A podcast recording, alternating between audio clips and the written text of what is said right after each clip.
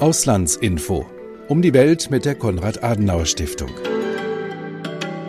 Mit Anne-Kathrin Mellmann. Herzlich willkommen zur Auslandsinfo, der Podcast Medien- und Meinungsfreiheit. Wie sieht's weltweit damit aus? Medienfreiheit weltweit, dass ich so einen Podcast veröffentlichen kann. Das ist auch dem Umstand geschuldet, dass wir in Deutschland die Freiheit von Meinung und Information uneingeschränkt genießen dürfen. Eine Selbstverständlichkeit ist es nicht. Blickt man mal ein bisschen über den Tellerrand. Und das tue ich heute mit Katharina Naumann von der Konrad-Adenauer-Stiftung. Hallo Katharina, schön, dass du da bist. Hallo Anne, danke, dass ich da sein kann. Du bist ja Referentin für die internationalen Medienprogramme der Stiftung und du hast für die neue Ausgabe der Auslandsinformationen Medienfreiheit weltweit ist da das Thema, einen Artikel verfasst ähm, in Zeiten abnehmenden Lichts. Das äh, klingt jetzt nicht so besonders optimistisch. Ja, in der Tat. Pressefreiheit ist weltweit unter Druck. Man muss allerdings auch dazu sagen, dass das kein neues Phänomen ist. Das war schon immer so, das haben wir in den vergangenen Jahren gesehen. Aber auch in 2021 müssen wir eben leider feststellen, dass es viele Bereiche gibt, wo einfach Pressefreiheit nicht geachtet wird, wo Journalisten verfolgt werden, auch umgebracht werden. Und das ist ein Umstand, der uns mit Sorge erfüllt. Also abnehmendes Licht. Abnehmendes es Licht. Es ist nicht besser geworden. Wo ist es denn am schlimmsten? Am schlimmsten äh, ist es sicherlich ähm, in einigen Staaten in Asien. China ist da zu nennen. Es ist auch besorgniserregend im Nahen Osten, Irak, Syrien etc. Und auch in Teilen Lateinamerikas müssen wir leider auch uns Sorgen machen. Und das sind auch die Regionen der Welt, aus denen die Artikel für diese Ausgabe der Auslandsinformationen gekommen sind. Könntest du sagen, welcher für dich der eindringlichste oder der überraschendste war, wo du gesagt hast beim Lesen, das ist besorgniserregend? Ja, also ein beeindruckendes Bild zeichnet eigentlich Hans Blomeyer aus Mexiko. Was mich da immer wieder fasziniert, ist einfach, wie Journalisten für ihren Beruf ihr Leben aufs Spiel setzen und ihre Freiheit aufs Spiel setzen. Du selber hast ja auch lange Jahre in Mexiko gelebt und dort auch als Journalistin gearbeitet. Wie war das denn für dich? Naja, also es gibt halt schon so eine luxuriösere Situation für Leute, die aus dem Ausland in so einem Land arbeiten, in dem es so gefährlich ist, weil du ja nicht in die Tiefen des Lokaljournalismus steigen musst, wo die Journalisten so bedroht sind. Also ähm, es zeigen ähm, Statistiken immer wieder, dass vor allen Dingen Journalisten, die auf lokaler Ebene arbeiten, besonders ins Fadenkreuz des organisierten Verbrechens geraten oder ins Fadenkreuz von korrupten Politikern. Und das musst du als Auslandskorrespondent natürlich nicht machen. Also du brauchst ja den Namen der Lokalpolitiker nicht, du brauchst den Namen des örtlichen Drogenbosses nicht, sondern es geht immer darum, in einen großen Zusammenhang einzuordnen. Insofern war es da für mich natürlich etwas leichter, aber trotzdem gab es auch viele Geschichten, die ich nicht erzählen konnte, Regionen, die ich nicht reisen konnte. Und ich fühlte mich auch das ein oder andere Mal bedroht, wo ich dann gemerkt habe, da bist du jetzt zu weit gegangen. Du hast nicht die Schere im Kopf, aber du hast bestimmte Restriktionen. Du kannst viele Themen, viele Dinge einfach nicht machen. Das ist hier in Deutschland natürlich alles nicht vorstellbar, dass ein Journalist zum Beispiel mit einem Panic-Button leben muss. Also ich kannte in Mexiko Journalistinnen und Journalisten, die so gelebt haben. Also in dieser ständigen Angst äh, vor Angriffen, auch ständig Angriffen ausgesetzt, tatsächlich Bedrohungslagen. Und was ja Hans Blomeyer, den du schon erwähnt hast, in seinem Artikel ganz toll rausarbeitet, ist auch eben, wie die Präsidentschaft von Andrés Manuel López Obrador diese Situation nicht verbessert hat, sondern ganz im Gegenteil, dadurch, dass er selbst auch so häufig gegen Journalisten schießt. Denn Journalisten haben nun mal die Eigenheit, kritisch zu sein, aber er keine Kritik verträgt, geraten sie auch immer wieder in sein Visier und er beschuldigt sie dann eben nicht gut zu sein oder zu lügen, einfach weil sie sich nicht auf seine Seite schlagen und ihn kritisieren. Übrigens auch ein Phänomen, was auch Herr Rimmele in seinem Artikel rausarbeitet, nämlich wie die indische Regierung versucht hat, eben wenn es um die Berichterstattung zu Corona-Maßnahmen ging, Einfluss zu nehmen und diese eben positiv einzufärben. Auch da müssen kritische Journalisten sich in Acht nehmen. Hm. Noch kurz zur Erklärung. Peter Rimmele leitet das Büro der Konrad-Adenauer-Stiftung in Indien. Egal wie kompliziert ein Land ist, immer gibt's mutige Journalisten, die ihren Job einfach machen. Ein besonderer Fall sind Auslandskorrespondenten, so wie ich gerade schon kurz beschrieben habe, weil man woanders veröffentlicht und nicht in dem Land, in dem man lebt. Das ist ein gewisser Schutz und oft auch mehr Freiheit. Johnny Erling hat diese Erfahrung auch gemacht. Er hat jahrzehntelang für deutsche Medien aus China berichtet und ich habe für diesen Podcast vorher mit ihm gesprochen.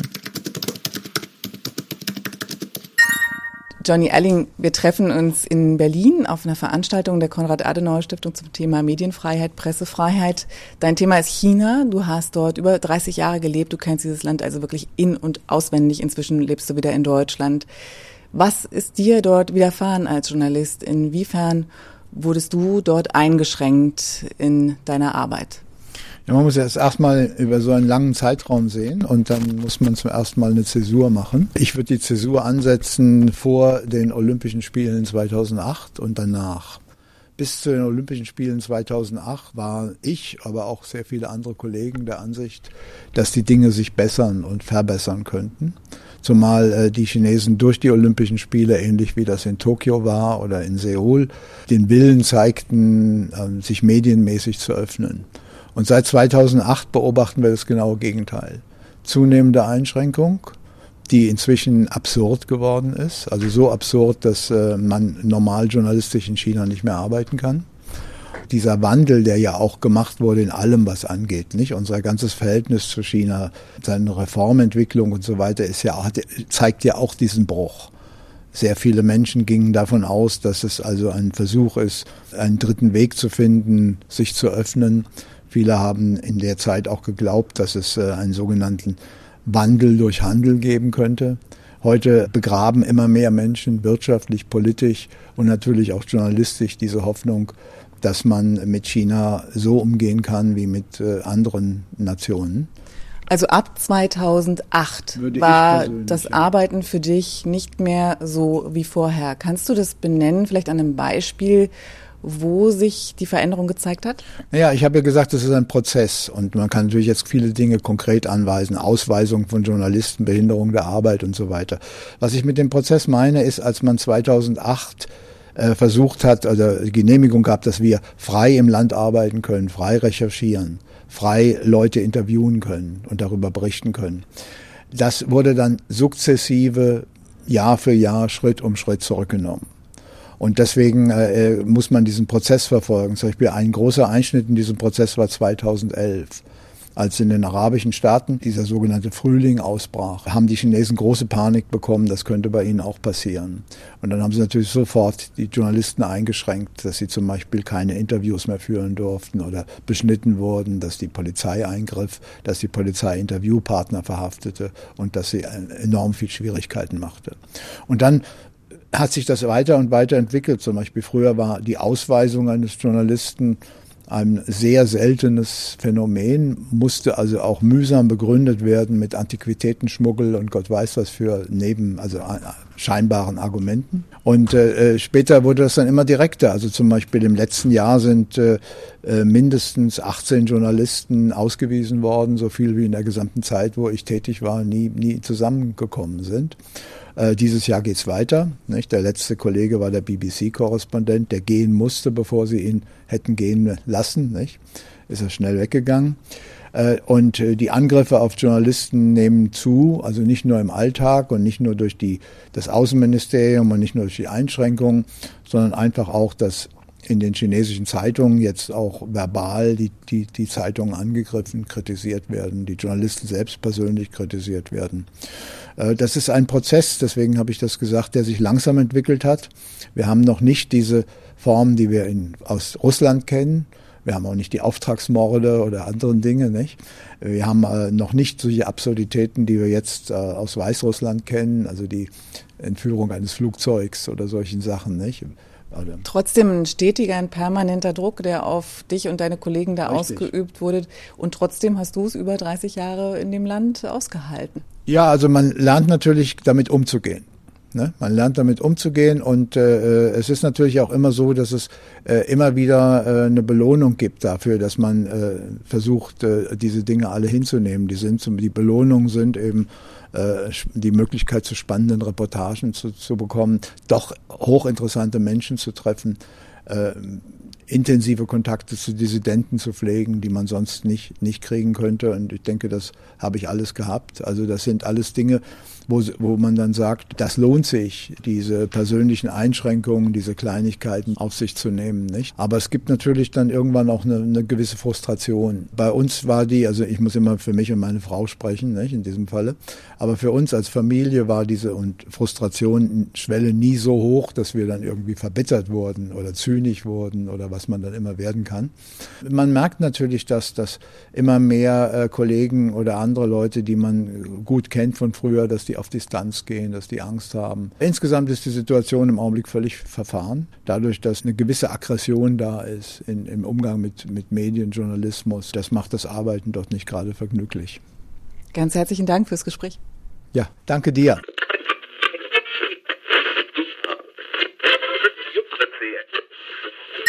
Spannender Einblick von Johnny Erling, langjähriger China-Korrespondent Katharina. Katharina Naumann ist ja hier mit mir. China ist ein besonderer Fall, der war direkt vor deiner Haustür, denn du hast ja lange in Singapur gelebt. Technologisch ein hochmodernes Land, aber was Freiheitsrechte und Demokratie angeht, ein schwieriger Fall. Wie wird denn da mit Medien umgegangen? In Singapur gibt es natürlich durchaus eine Vielfalt an Radiosendern, Fernsehsendern, Zeitungen. Da kann man aber feststellen, dass bei der Besitzerstruktur einfach staatliche Stellen auch mit verbandelt sind. Man hat jetzt in der Corona-Pandemie, habe ich die erste Hälfte davon in Singapur gelebt und die zweite in Deutschland. Und äh, man kann feststellen, dass äh, Maßnahmen dort einfach nicht äh, so kritisch diskutiert wurden bei der Einführung, ähm, wie das hier der Fall ist. Also es gibt nicht so eine breite öffentliche Debatte, weil die gar nicht so gefördert wird durch staatlich gelenkte Medien. Genau. Und als richtig. du da gelebt hast, wie hast du das so empfunden? Also waren diese Medien für dich dort überhaupt ähm, ja ein zuverlässiges Informationsmedium, zuverlässige Quelle? Also es ist auf jeden Fall eine zuverlässige Quelle, wenn ich äh, wissen möchte, was gesetzesmäßig bald auf mich zukommt. Äh, das ist äh, mit hundertprozentiger Sicherheit dann anzunehmen, dass das kommt. Ja, du lachst, das heißt, du hast dich wahrscheinlich anderweitig informiert. Ist es da überhaupt möglich, dann zum Beispiel auch ausländische Medien zu konsumieren oder werden die auch abgeschaltet, so wie in China? Nee, also das ist nicht der Fall. Man kann in Singapur auf alle Medien international zugreifen. Es gibt auch neue Online-Medien, die auch etwas kritischer berichten, in der Tat. Es gibt auch den ein oder anderen, die ein oder andere Facebook-Seite. Also man kriegt schon ein gutes Bild vom Land. Und wir haben ja auch deutsche Auslandskorrespondenten, die dort für deutsche Medien sitzen und über die Vorgänge im Land berichten. Also das Bild ähm, setzt sich ganz gut zusammen. Singapur gehört ja auch zu den Ländern, die auf dem Index der Nichtregierungsorganisation Reporter ohne Grenzen, die sich die Medienfreiheit weltweit anschaut, immer ganz hinten landet, äh, so wie auch Mexiko, was wir vorher schon besprochen haben. Diese Organisation Reporter ohne Grenzen aktualisiert diesen Index auch jährlich, schaut immer drauf, was ist los in der Welt. Ich habe mit Christian Mier gesprochen, dem Geschäftsführer von Reporter ohne Grenzen. Da ging es um den Stand der Dinge, wie es der Pressefreiheit weltweit geht, inwieweit sie unter die Räder des Systemwettbewerbs kommt und was er und seine Organisation dabei beobachten. Das wollte ich wissen. Die Welt ist natürlich groß, aber wenn man sie versucht, mal in einem Satz die Frage zu beantworten, dann kann man vielleicht auf unsere Weltkarte der Pressefreiheit schauen, die auf unserer Rangliste der Pressefreiheit basiert. Und das basiert auf einer weltweiten Befragung. Diese Weltkarte zeigt in unterschiedlichen Farben den Stand der Pressefreiheit. Und wenn man sich das mal anschaut, dann sind knapp drei Viertel der Länder entweder schwarz oder orange oder rot. Das heißt, es ist in drei Viertel der Ländern mehr oder weniger in unterschiedlichen Abstufungen eine sehr besorgniserregende Lage oder anders ausgedrückt, nur in einem Viertel der Welt ist die Lage gut oder mindestens zufriedenstellend. Und das ist, glaube ich, etwas, was nicht gut ist, denn noch diese Entwicklung war noch nie so schlecht weltweit wie aktuell. Und was kann man da tun? Wie kann man gegensteuern? Vor allen Dingen natürlich sind die Regierungen gefragt. Regierungen sind natürlich die Institutionen, die die rechtlichen Voraussetzungen, ähm, die die politischen Rahmenbedingungen für Pressefreiheit setzen. Aber am Ende muss Pressefreiheit natürlich etwas auch sein, was aus Gesellschaften herauskommt, von Menschen kommt, die das nachfragen. Und ich glaube, da war die Corona-Pandemie auch etwas Gutes, denn einerseits ist in vielen Ländern der Welt, nicht nur in Deutschland, das Vertrauen in den Journalismus gestiegen, ähm, weil auch unabhängige Informationen nachgefragt wurden. Gleichzeitig ist auch der Hass gestiegen und die Gewalt gegen Journalisten. Das sind zwei parallele Entwicklungen. Aber wir haben ja gerade im vergangenen Jahr gesehen, die Corona-Pandemie hat die ganze Welt aufgewühlt und ein solches Virus hat die Welt noch nie erlebt, den Umgang damit. Vieles, was wir an alternativen Diskussionen dazu haben, öffnen, nicht öffnen, welcher Virus ist besser, welcher Impfstoff ist besser oder schlechter, vieles davon wissen wir von Medien, von Journalismus. Und das wurde offenbar ganz, ganz stark nachgefragt und Politik muss natürlich den Rahmen setzen, dass diese unabhängigen Informationen ähm, auch an ihr Publikum kommen und dass es nicht eingeschränkt wird. Und gerade in autoritären Ländern haben wir eben genau gesehen, wenn wir gar nicht weit schauen. In Serbien wurden Journalist, eine Journalistin verhaftet, weil sie kritisch über die Hygienebedingungen in einem Krankenhaus in Novi Sad berichtet hat. Ähm, also die, die Defizite der, der Gesundheitspolitik hinterfragt hat. Ähm, gleichzeitig hat das zeigt das auch die Kraft des Journalismus. Ähm, und in einer Demokratie wie Deutschland haben wir, glaube ich, gesehen, was guten Journalismus ausmacht. Und in autoritären Ländern haben wir gesehen, dass Journalismus einmal mehr als eine Bedrohung wahrgenommen wurde, in die Corona-Pandemie eigentlich nur ein weiterer Vorwand war, um Pressefreiheit weiter einzuschränken. Dann vielleicht mal so gefragt, was können denn Länder, in denen äh, die Pressefreiheit noch ein hohes Gut ist, dass es zu schützen gilt, sowohl auf Regierungsebene als auch auf gesellschaftlicher Ebene, was können denn solche Länder tun, um den Schutz von Journalisten weltweit zu verbessern? Also zum einen, glaube ich, ist es wichtig, weltweit auch, dass viele Länder für Rechtsstaatlichkeit eintreten und dass zum Beispiel auch auf internationaler Ebene Straflosigkeit ähm, nicht durchkommen, dass Länder nicht durchkommen mit Straflosigkeit. Und deswegen ist es zum Beispiel eine Initiative, für die wir uns weltweit einsetzen und viele Regierungen unterstützen das mittlerweile, einen UN-Sonderbeauftragten für den Schutz von Journalistinnen und Journalisten zu installieren. Das ist etwas, was es schon für die Rechte von Kindern in bewaffneten Konflikten gibt. Ein, ein sehr eingeführter UN-Sonderbeauftragter, der hauptamtlich an den UN-Generalsekretär berichtet und überall dort, ohne von Regierungen gebeten zu werden, ähm, wenn es Verbrechen gegen Journalistinnen und Journalisten gibt, diese dokumentiert, diese auch in der Lage ist, zum Beispiel vor internationale Gerichte bringen zu können. Und das wäre zum Beispiel eine Initiative, die aus unserer Sicht ein wesentlicher Schutz wäre für den internationalen Schutz von Journalisten und ein großer Schritt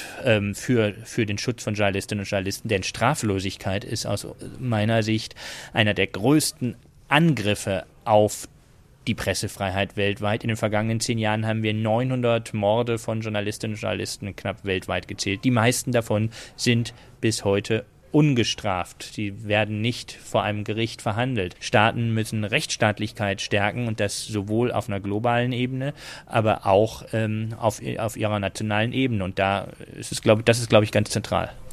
Zur Rechtsstaatlichkeit gehört ganz sicher auch der Schutz äh, der Pressefreiheit. Nur wenn man sich das jetzt weltweit so anschaut, genau diese Prinzipien werden ja viel mehr, vielfach ausgehöhlt. Da werden dann eigene Gesetze geschrieben, um die Pressefreiheit zu unterdrücken. Ich denke da speziell an Lateinamerika, ähm, wo einige Länder sich da nicht besonders mit Ruhm bekleckert haben in den vergangenen Jahren, zum Beispiel Nicaragua oder Venezuela, wo Gesetze gegen den Hass auferlegt werden oder Gesetze gegen ideologische Falschheit und all das das zielt immer darauf ab, die Meinungsfreiheit zu unterdrücken, die Informationsfreiheit, die Pressefreiheit zu unterdrücken und Journalisten zu gängeln.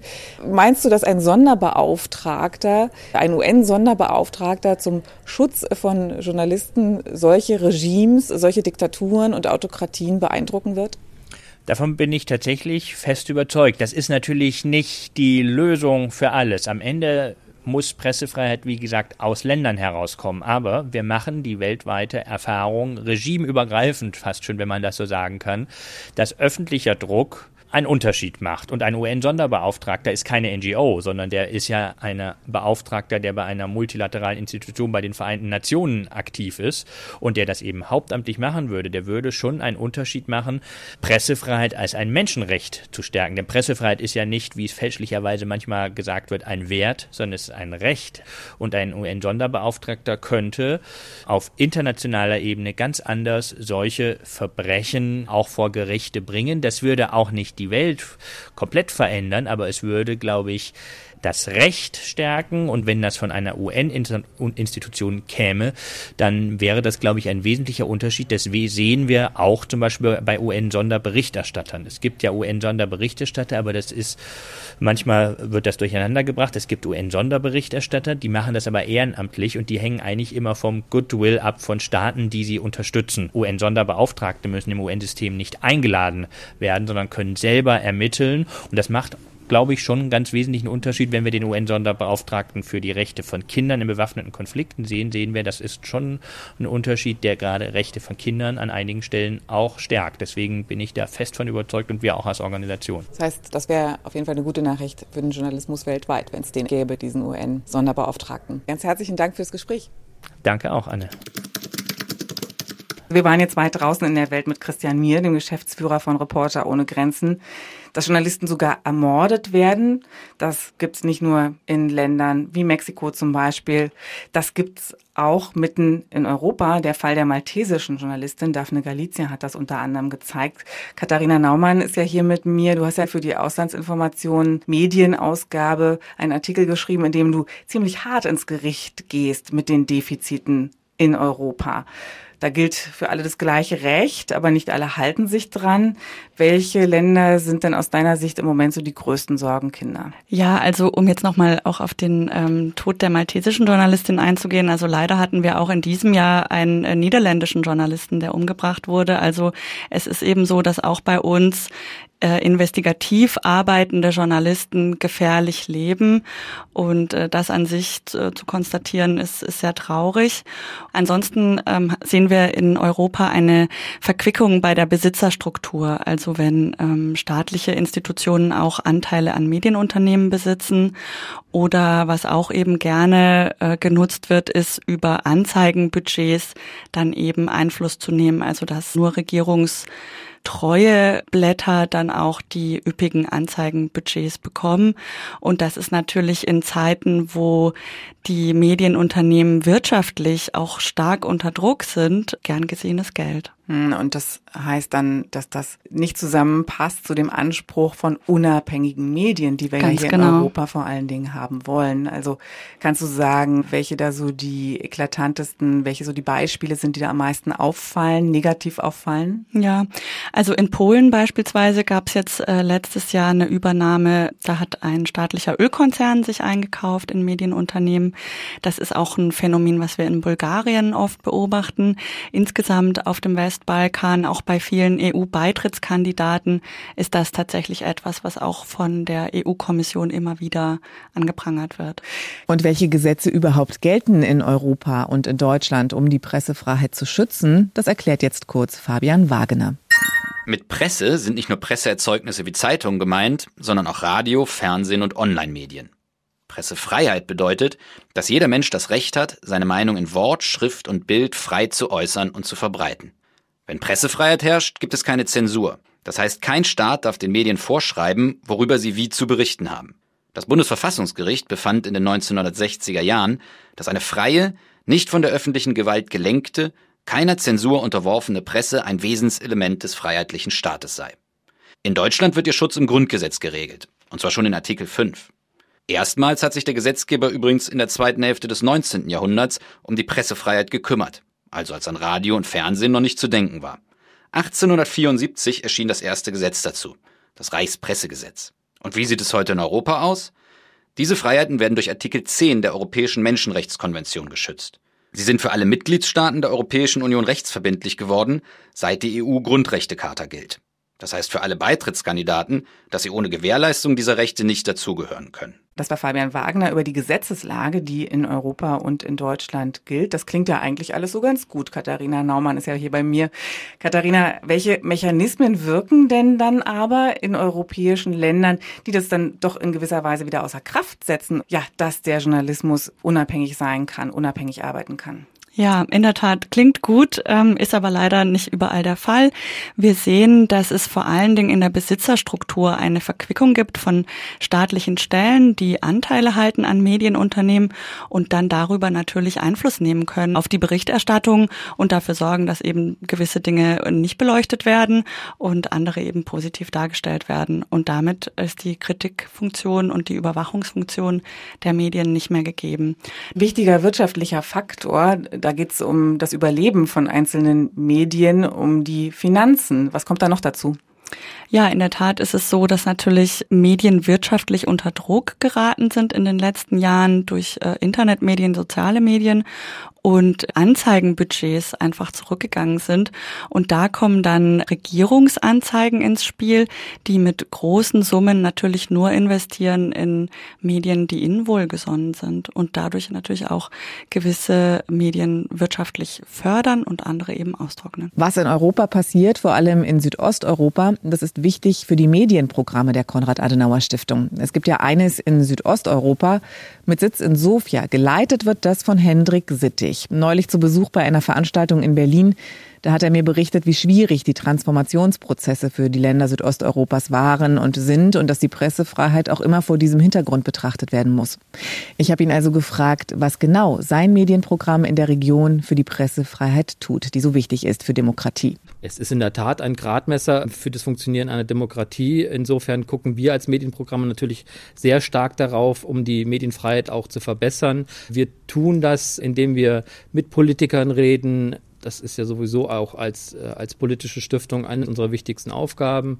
Wir tun das, indem wir mit Medien Eigentümern reden, wie aus unserer Sicht, und das ist äh, speziell dann äh, zumindest in den Ländern der Europäischen Union oder auch den Ländern, die in die Europäische Union rein wollen und sich eigentlich diesem Wertekonsens auch unter, äh, unterschreiben wollen, noch in der Argumentation wichtig, dass eine unabhängige, aber auch gut finanzierte Presse ein wichtiger Bestandteil der Demokratie ist. Und wir versuchen das als Medienprogramm mit vielfältigen Projekten. Wir äh, haben Workshops, denen wir Journalisten, von denen wir der Meinung sind, dass sie äh, wissen, was Qualitätsjournalismus ist, die wir dazu einladen, äh, um sie zu fördern in modernen äh, journalistischen, technischen Möglichkeiten, wie zum Beispiel mobiler Journalismus, einem Workshop, den wir gerade vor einer Woche wieder in Kroatien organisiert haben, mit Teilnehmern aus allen Ländern, die wir betreuen über das Medienprogramm. Wir haben äh, große Journalistenkonferenzen, die wir organisieren, wo wir ins Gespräch kommen und äh, mit Politikern, mit Medienschaffenden, mit Journalisten, wo wir auch eine Plattform bieten, dass die, diese Menschen sich miteinander austauschen können über Vorurteile, aber auch über ihre Probleme, die sie haben. Dazu kommen dann Publikationen noch, was zum Beispiel der Einfluss von Russland oder der Einfluss von,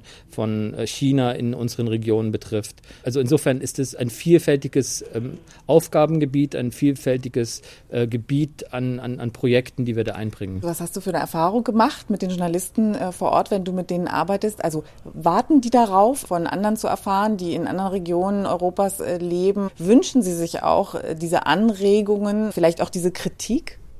Also zunächst einmal äh, muss man auch sagen, dass es gerade auch in unseren Ländern wunderbare, tolle Journalisten gibt, von denen ich überzeugt bin, von denen wir als Medienprogramm überzeugt sind, dass, es, äh, dass sie wissen, äh, was die Rolle eines Journalisten in der Demokratie ist vierte Säule, Kontrolle der anderen demokratischen äh, Institutionen etc. Die gibt es und die versuchen wir zu fördern. Das ist natürlich oft auch eine, eine Suche der Nadel im Heuhaufen, das ist nicht so einfach. Aber wenn wir sie denn auch gefunden haben in, in, in Workshops etc., ja, dann ist es schon so, dass wir da erleben, dass die Journalisten, die wir in den Workshops haben, die sich austauschen können mit Journalisten aus den anderen Ländern. Also unser Ansatz ist ja, Projekte nicht nur auf nationaler Ebene zu machen, sondern Projekte auf überregionaler, grenzüberschreitender Ebene äh, zu organisieren. Sprich, wir haben in unseren Veranstaltungen immer Journalistinnen und Journalisten aus allen zehn Ländern, die wir betreuen. Insofern ist das ein wunderbarer Austausch, eine wunderbare Plattform, die Kolleginnen und Kollegen zusammenzubringen, so dass sie voneinander lernen, äh, voneinander Lösungen äh, suchen für Probleme, die sie alle irgendwie haben. Dankeschön fürs Gespräch. Gerne. Das war Hendrik Sittig, Leiter des KAS Medienprogramms Südosteuropa und die Frau, die all diese Programme koordiniert, ist Katharina Naumann. Katharina, wie sieht denn dein Fazit am Ende dieser Podcast-Folge aus, wenn du dir das so anhörst? Du würdest dir wahrscheinlich noch viel mehr solcher Medienprogramme wünschen, oder? In der Tat würde ich mir mehr Medienprogramme wünschen, einfach international, dass das Thema stärker auf die Agenda kommt. Man muss immer sehen, dass Pressefreiheit auch ein Indikator ist für andere Freiheitsrechte in den Ländern. Und wo die Pressefreiheit in Gefahr ist, da ist auch vieles andere im Argen. Und insofern finde ich, wir alle müssen uns einsetzen für unabhängigen Journalismus und eine Stärkung und Förderung von dieser Art von Berichterstattung ist auch immer eine Förderung von Demokratie an sich. Schönes Schlusswort. Dankeschön. Danke, dass du da warst. Danke. Und das war's für heute, leider mit wenigen guten Nachrichten. Nur in einem Viertel der Länder der Welt ist die Lage für die Presse wirklich gut. Die Ausgabe der Auslandsinformationen, Medien und Meinungsfreiheit könnt ihr online lesen auf auslandsinformationen.de. Da findet ihr Artikel unter anderem aus Indien, Mexiko und Afrika. Ich bin Anne-Kathrin Mellmann und sage Tschüss bis zum nächsten Mal. Dann sehen wir uns genauer an, wie junge Menschen weltweit mit Politik umgehen.